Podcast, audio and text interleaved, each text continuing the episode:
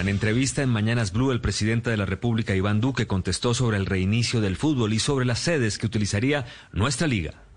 Hemos visto muchas experiencias, hemos visto las experiencias de la Bundesliga, hemos visto las experiencias en España, las que se han visto en la Premier League y sin lugar a dudas, pues eh, yo empezaría por decirle que en este momento, dado el comportamiento de la pandemia en algunos lugares del territorio, pues es preferible concentrar a tener disperso el torneo. Y eso es algo que se tendrá que discutir en las próximas, los próximos días con los clubes. El ministro Ernesto Lucena ha estado en contacto con ellos. Y yo creo que lo importante es ver, darle un camino de reactivación en el mes de septiembre. Ya hemos empezado con los entrenamientos. Hemos visto que hasta ahora hay un buen comportamiento en términos de no una, no, no ver una expansión del virus en esos, en esas jornadas de entrenamiento. Y yo creo que controlando los temas de pruebas, monitoreo, seguimiento, ojalá ya en el mes de septiembre, así sea concentrado en pocas sedes, podamos retomar ese ejercicio del torneo rentado de fútbol. Optimismo para la industria, pero en una o en pocas sedes, lo advierte el presidente, no como quería la Asamblea que se reactiva eh, que se reactivara el fútbol en los estadios y ciudades de cada uno de los clubes. Bueno, se está corriendo la ruta de Occitania, hoy tercera etapa, el colombiano Tejada ha sido eh, protagonista en las fugas, pero se espera que en el último puerto aparezca Egan o Miguel Ángel López. También se verá el primer pulso en la montaña entre Bernal, el gran eh, campeón del Tour de Francia, y su compañero Frun, que ha ganado cuatro. Vamos a ver, empieza la mm, carretera, la ruta y la montaña a dictar la tendencia de quién puede ser el líder de líneas para el Tour de Francia.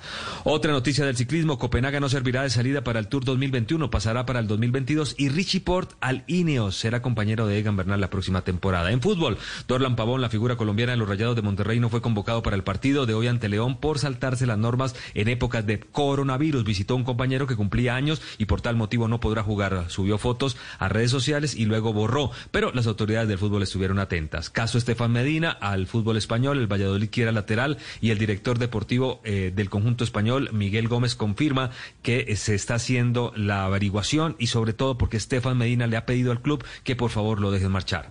Juan Camilo El Cucho Hernández fue despedido con cariño por el Mallorca. El Cucho marcó cinco goles en 22 partidos, la mayoría sobre el final cuando peleaba por no descender. El colombiano negociado por Osasuna con Watford, que es quien tiene el contrato del jugador de lograr un acuerdo. El volante se quedaría en primera división de España. James parece descartado para el partido de Champions ante el Manchester City, pero estuvo muy activo en prácticas, buenas jugadas que aparentemente no contarían para el entrenador eh, francés. Benzema Asensio y Hazard sería el tridente ante el equipo de Pep, Guardiola. Benzema entrevistas con sus compañeros por estos días y el turno le llegó a James. Escuchen. Carino, ¿cómo va, Monfer? Karim, una pregunta que, me he hecho siempre yo. Tú como nueve, bueno, sabes que eres uno de los mejores del mundo. Em, ¿Qué piensas más, en hacer goles o en hacer asistencias? Porque las dos cosas las haces muy bien. Es una pregunta que me, que me he hecho siempre y quiero que me la respondas. ¿okay? Abrazo, mi hermanito. James, hermano, ¿qué tal? Yo te voy a, responder en serio, ¿vale?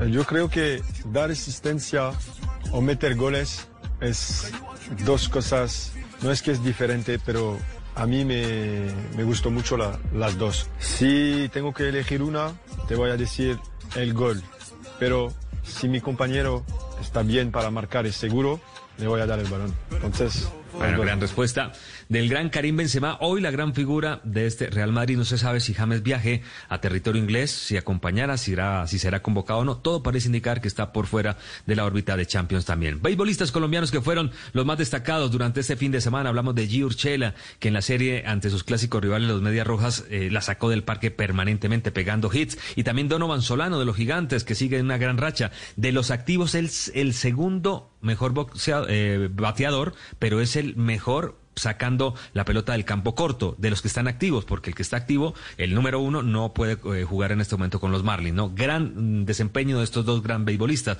pero la noticia de hoy es la enfermedad de un pelotero venezolano, atención, que podría ser consecuencia del COVID-19. Santiago Martínez. Hola Citito, mire, se trata del pitcher Eduardo Rodríguez de los Red Sox de los Medias Rojas de Boston que estará de baja por lo que resta de temporada en las grandes ligas por un diagnóstico cardíaco de miocarditis que pudo haber sido resultado de su combate al COVID-19 el mes pasado. Eduardo Rodríguez es un joven lanzador de 27 años pero que padece ahora esta condición cardíaca que genera una inflamación del corazón típicamente causada por una infección viral que aún no ha sido resuelta. En un comunicado los Medias Rojas de Boston afirmaron que están muy optimistas por la recuperación completa del venezolano, pero que debido a que el problema persiste y que debe tener extremo cuidado, pues la decisión final del equipo es sacarlo del roster el resto de la temporada. Este sería el primer caso de un jugador de grandes ligas que presentaría una consecuencia de salud tras haber vencido el COVID-19. Tito.